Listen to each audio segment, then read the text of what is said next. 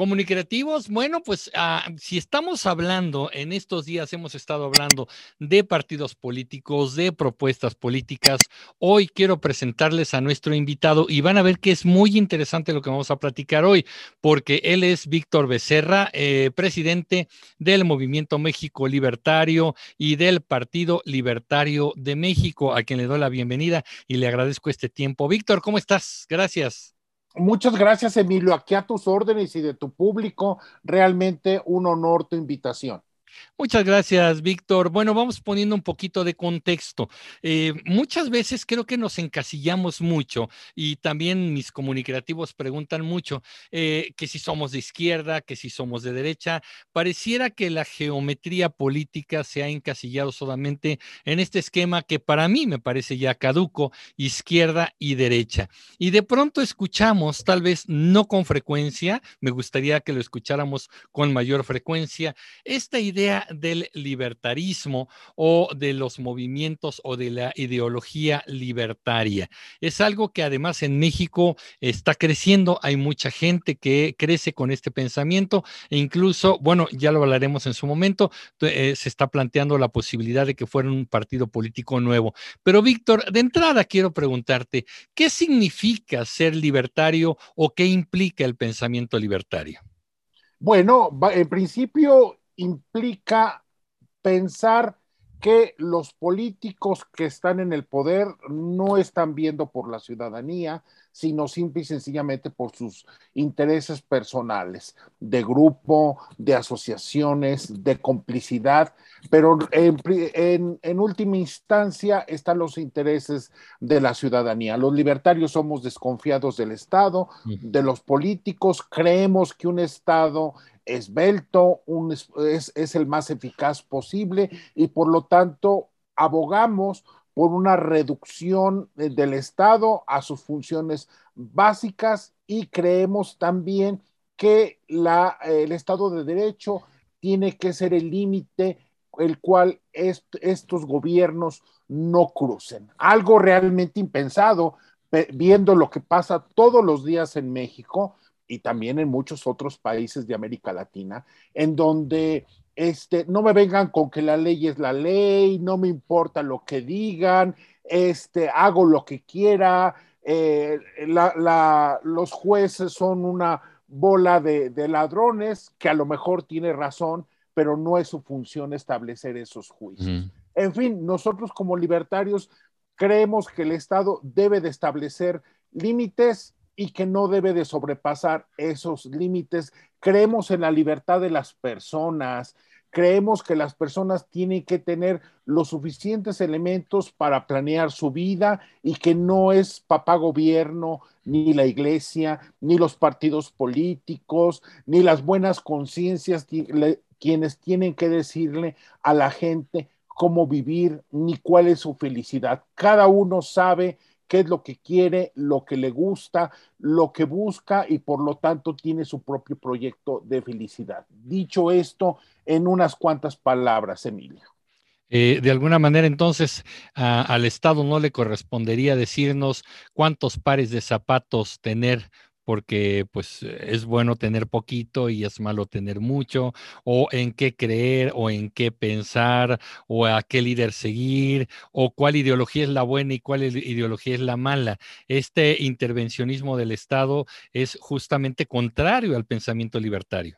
Eh, completamente adverso, contrario, creemos que esa no es la función del gobierno, que el gobierno debe de crear las condiciones para que la gente trabaje, para que lleguen inversiones, para que haya confianza de empresarios, para que haya posibilidad de crear empleos, pero de ninguna manera le corresponde al Estado decirle a la gente en qué gastar, cómo gastar, porque eso ya realmente llegamos a niveles este, de, de ridículo como todos los días eh, vemos eh, en las mañaneras. Entonces, necesitamos un Estado que en lugar de decirle a la gente que necesita solamente dos pares de zapatos o dos pantalones, más bien crea las condiciones para que empresarios y trabajadores puedan invertir y trabajar.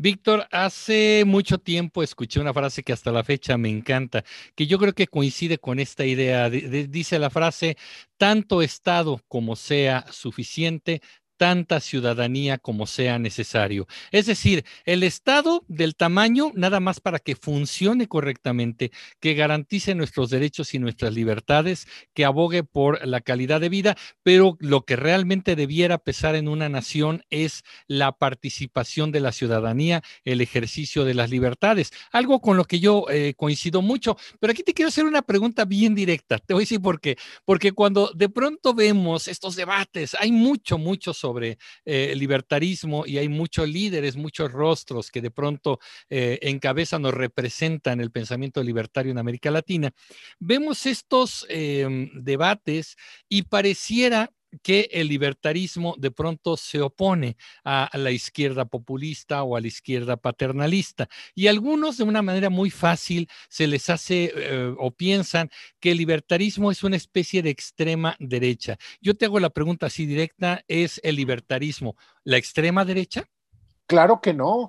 El libertarismo está en contra de la extrema izquierda y está en contra de la extrema derecha. Nosotros no nos asumimos, como tú señalabas al principio, dentro de este esquema geométrico de izquierda y derecha.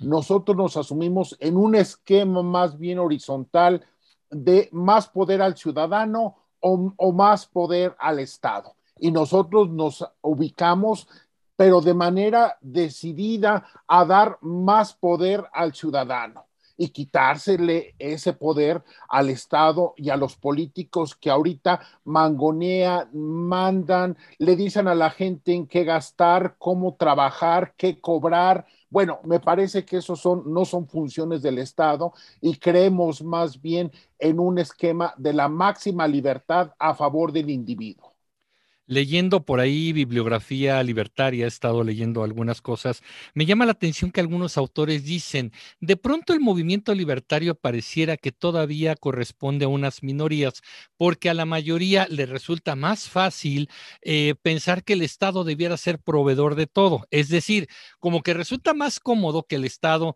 nos dé la educación, que nos dé nuestras despensas, que nos dé nuestras becas, cuando el Estado empieza a darle cosas al ciudadano y le empieza a dar dinero o cierto tipo de prestaciones, entramos en este esquema o en esta creencia de que eso está bien.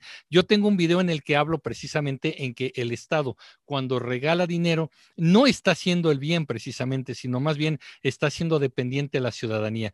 Yo aquí te quiero preguntar, ¿cómo se lucha o cómo llegamos justamente a que la gente se impregne de esta idea, eh, más bien que se desprenda de esta idea er-, errónea de que el Estado Estado que está regalando, que está procurando, que está dando cosas, es un Estado bueno? Bueno, básicamente asumiendo dos cosas desde mi punto de vista.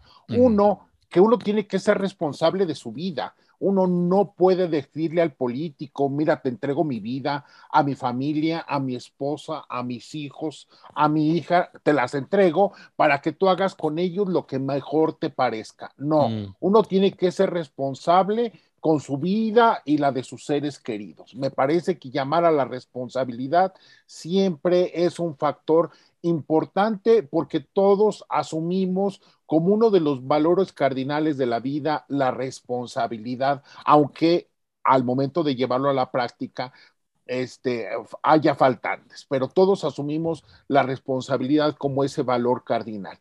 Oye, pero, perdón, perdón que te interrumpa, pero ¿qué trabajo nos cuesta en América Latina asumir la responsabilidad? Como que nos da más miedo ser responsables de nuestros actos y nos parece más cómodo, mejor seguir a un líder, ¿no? Que el líder me diga para dónde. Si se equivoca el líder, pues ya no fui yo, ¿verdad? Fue culpa del líder. Como que en ese sentido nos está costando trabajo hacernos responsables de nuestros actos y hasta nos da miedo, ¿no? Pero eso es, algo casi natural, en Si tenemos eh, sistemas de educación pública que son meras cajas de resonancia de los políticos, del Estado, que le van y le dicen a los niños desde los cuatro o cinco años, desde jardín de niños, qué creer, cómo comportarse, y, que los políticos siempre están preocupados, llámese el general fulanito de tal o el presidente menganito, bueno, no vas a tener ciudadanos responsables como una primera, como una primera reacción ante la vida. Es natural, bueno, queremos tener responsabilidad, es a lo que llamamos entonces que debemos de hacer una revisión de las funciones del Estado. La función del Estado es educar. Para algunos podrán creer que sí, pero a cambio tenemos esa adoctrinación que precisamente lleva a la irresponsabilidad y a dejar la vida nuestra y de nuestros seres queridos en manos de los políticos. Víctor, ¿tenemos algún ejemplo en el mundo de algún país que se rija, cuyo sistema de gobierno o cuya organización social se base un poco más en este principio o en el pensamiento libertario? Sí, miran, obviamente no hay gobiernos que podríamos decir, ah, es un gobierno libertario. El libertarismo es una creencia que va extendiéndose y que yo espero que en algún momento sea cada vez más visible como pretendemos en México. Bueno, en el caso de, la libertad económica, que es el valor cardinal que nosotros promovemos, hay un par de índices. Este par de índices establecen cero para la cero libertad económica y 10 para la máxima libertad económica. Entonces, entre todos los países, hay, hay países que se acercan progresivamente a este 10.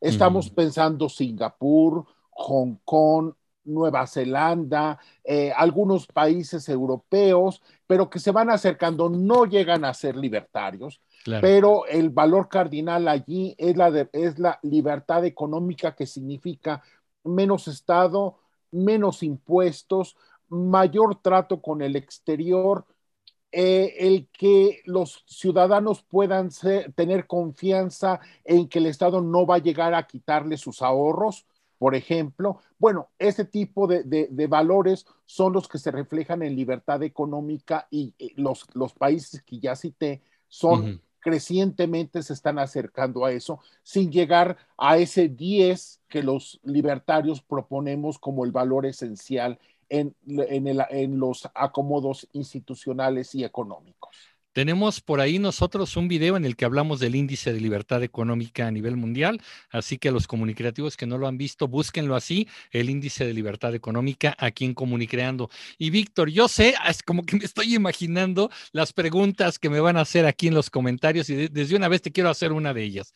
Muchos dicen, es que si hay mucha libertad de mercado o se deja el mercado libremente, entonces los especuladores, los acaparadores, los encarecedores, de productos van a hacer de las suyas impunemente y van a hacer lo que quieran en el mercado. ¿Eso ocurre con la libertad de mercados? Bueno, ocurre algo distinto. Lo que tú estás señalando son precisamente cuando el Estado se pone allí a regular o a proteger a sus amigos, empresarios, que este gobierno, por ejemplo, en México tiene tantos amigos empresarios que les entrega tantos contratos a, a ciegas. Bueno, eso es precisamente lo que tenemos. Cuando, un, cuando un, un, Estado se contrae y existe libertad económica, entonces lo, surge un valor esencial que es la competencia. El no establecer barreras de entrada para que si alguien quiere dedicarse a algo y tiene un mejor método, una mejor distribución, una mejor forma de distribuir o de hacer, bueno, no llega el Estado a decirle, no, no, no te doy permiso porque estás afectando a mi amigo Sutanito, ¿no? este, que, que, al cual yo quiero mucho. No, bueno, precisamente el valor de la competencia es un valor esencial dentro de lo que nosotros consideramos que debe de ser el libre mercado. Cuando tú quitas permisos, concesiones y todo eso que le gusta a los burócratas para favorecerse y favorecer a sus amigos, precisamente viene la competencia y muchos pueden intervenir y se terminan muchos de estos temas como son los monopolios, el acaparamiento, la subida de, precios por parte de un oferente que de pronto eh, es el que tiene, tiene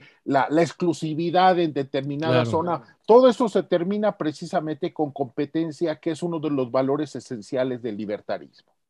Eh, Víctor, yo quiero ya ir como avanzando hasta esta parte que necesito preguntarte, que es, ¿Qué hace México Libertario? Yo los veo muy activos en redes sociales. Invítanos, por favor, a seguir los diferentes medios que ustedes tienen. Y aquí es una pregunta eh, combinada. Por un lado, ¿qué hace México Libertario eh, actualmente en nuestro país? Y segundo, esta propuesta de crear el Partido Libertario eh, de México, ¿por dónde va? ¿Cómo van? Y la gran pregunta que muchos me dirán, ¿otro partido político? ¿Como por qué o como para qué?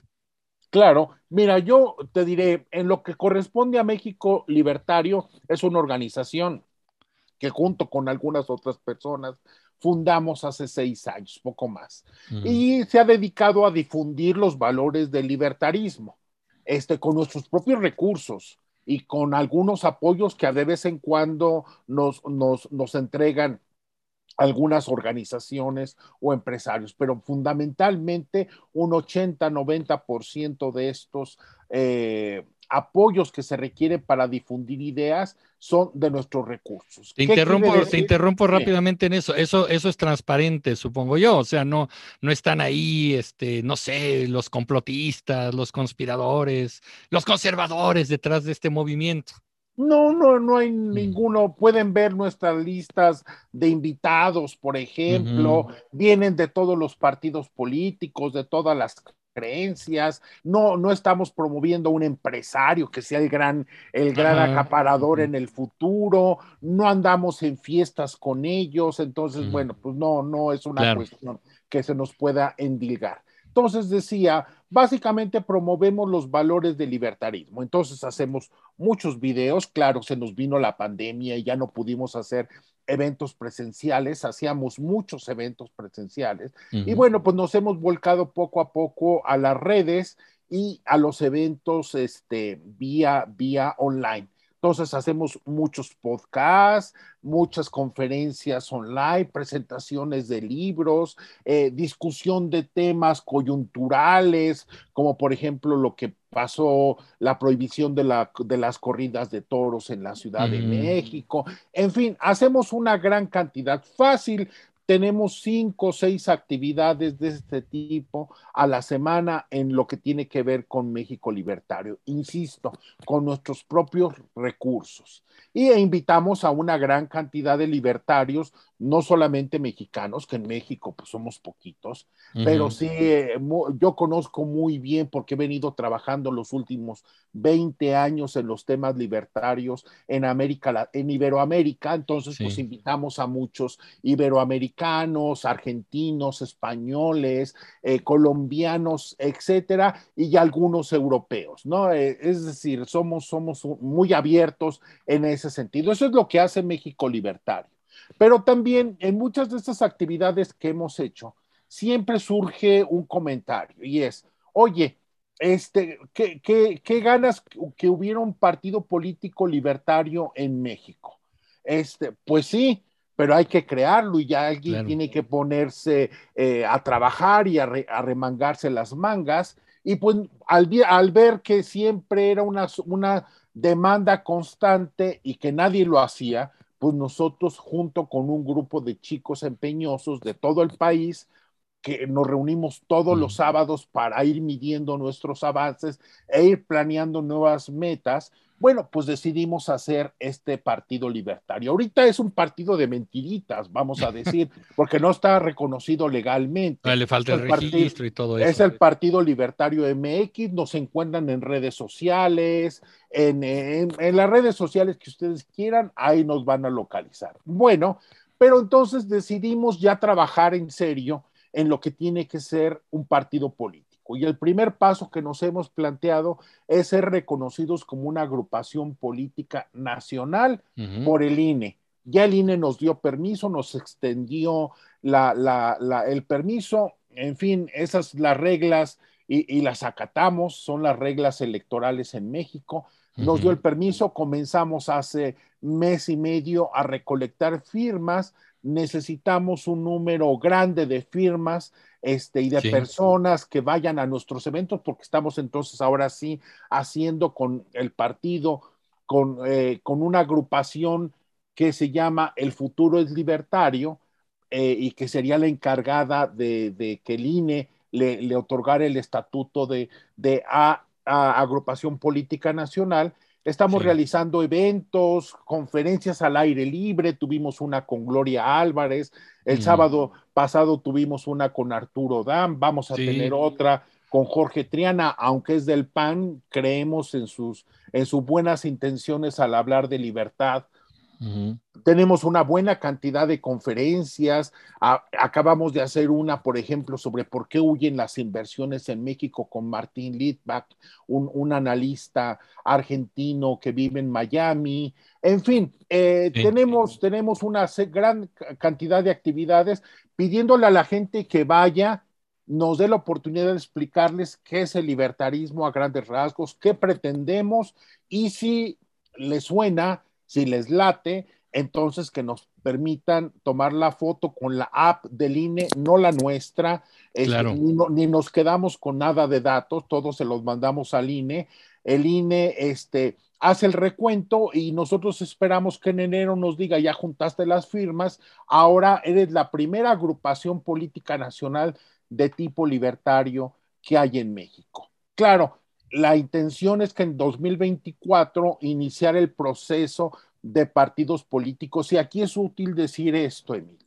Nosotros creemos como libertarios que los impuestos que cobra el Estado deben de ser cada vez menores.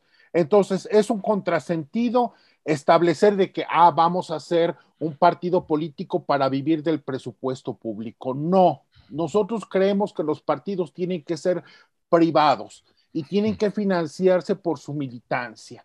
Entonces, nosotros, nuestra oferta política hacia el 2024 y 2025, que sería el proceso para, para crearnos como partidos, creemos, vamos a proponer que los partidos políticos en México dejen de recibir recursos. Alguien dirá, y ese es el argumento principal. Ah, pero es que entonces van a llegar los ladrones, los narcotraficantes a meterse a los partidos, pero es que no están adentro ya.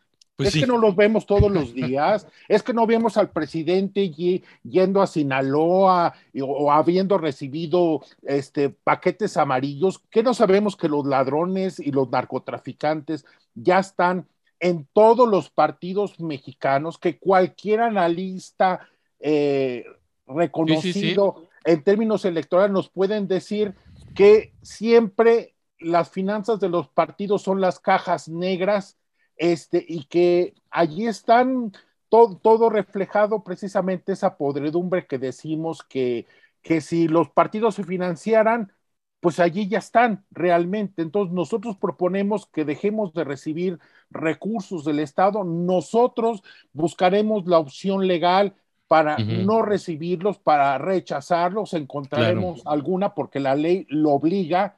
Bueno, vamos a ver qué, qué, se, qué podemos encontrar. Siempre es posible. Cuando los partidos que dicen, ay, es que no se puede, no, no, no es que no se pueda, más bien no quieren. No quieren, eh, claro. Es muy, es muy fácil vivir del presupuesto y del dinero ajeno.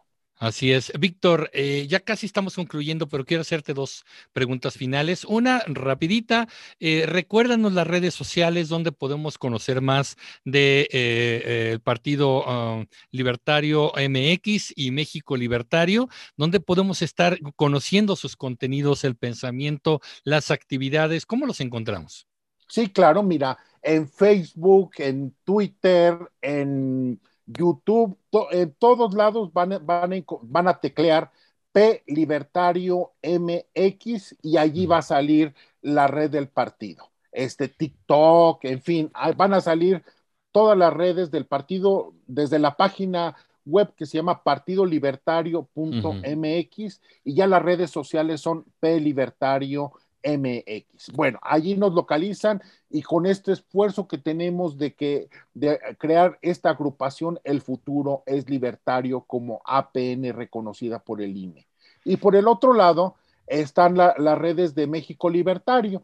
Este, lo mismo, eh, pongan allí MEX eh, guion bajo libertario o en el caso de Facebook que no permite el, guion bajo, bueno, el libertario, MEX libertario, y ahí nos van a encontrar, tenemos página web, tenemos este, las redes sociales que son muy grandes, quisiéramos que fueran más, pero eh, allí vamos, hemos hecho un gran esfuerzo en ese sentido.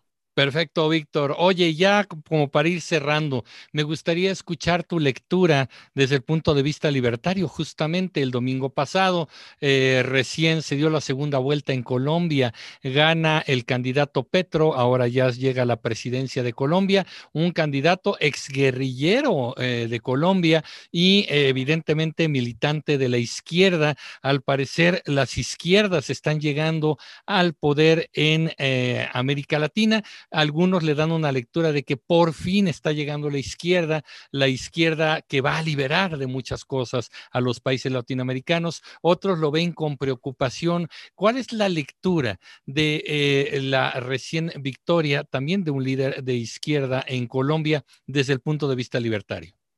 yo, nosotros creemos que los colombianos van a decir como los mexicanos este, hace tres años, de que ahora dijeron queremos que otro nos robe. En tres años van a decir, pero ¿en qué estaba yo pensando? Bueno, ahí está, yo, mm. yo varias, algunos diálogos que tuve con algunos colombianos, mencioné esto y mencioné los malos resultados de este gobierno de izquierda de Andrés Manuel López Obrador. Pero también nos parece que es justo decir una cosa, si la izquierda está ganando en América Latina, y está ocupando gobiernos que anteriormente eran de derecha, bueno, eso es resultado precisamente de la incompetencia, la corrupción y la falta de mensaje de la izquierda, de la derecha conservadora. Allí tenemos el gobierno de, del señor eh, Duque y, en fin, eh, eh todos Dicen que Brasil será lo mismo con Bolsonaro, que a lo mejor regresa Lula da Silva, ¿no? Muy este, probablemente, muy probablemente. bueno, pues, son, son, son los riesgos de haber confiado en una derecha que solamente se interesaba por sus negocios con sus cuates, con sus amigos, con sus socios, con sus cómplices. Bueno, ese es precisamente los resultados de una derecha conservadora que ahora está dejando el poder, trabajó tan mal, hizo las cosas tan mal y las seguirá haciendo tan mal que, bueno, desgraciadamente la única opción que queda es la izquierda. Nosotros esperamos como libertarios, junto con otros movimientos libertarios a lo largo de América Latina, bueno, poco a poco ir creciendo y entonces tener esa posibilidad de ser esa opción de que sí hay de otra y no solamente la izquierda que ya conocemos, el nivel de incompetencia y corrupción que pueda tener frente a una derecha conservadora, incapaz y corrupta. Eh, Víctor, Víctor Becerra, presidente de México Libertario y del Partido Libertario MX, muchas gracias, de verdad. Estoy seguro que de lo que hemos platicado el día de hoy se pueden generar varios temas con una gran polémica. Lo estaré viendo en los comentarios del video, por supuesto, porque la idea es que los comunicativos comenten y participen de estos temas. Todo esto yo siento que es apenas la base de mucho que podemos conocer del pensamiento libertario y es muy interesante porque es otra vía de pensamiento político que vale mucho la pena conocer. Eh, Víctor, de verdad, este, te agradezco mucho. Espero que no sea la, la única vez que conversemos y que tengamos alguna conversación en el futuro. Ojalá sea así, un privilegio y de verdad muy agradecido a ti y a tu público. Víctor, muchísimas gracias y nos estaremos viendo en la próxima Comunicreativos. Ya lo saben, todos los jueves tenemos un video nuevo de Comunicreando. Yo soy Emilio Pineda y los espero en el próximo capítulo de Comunicreando. Pásenla bien. Mucho Hasta pronto. Gracias.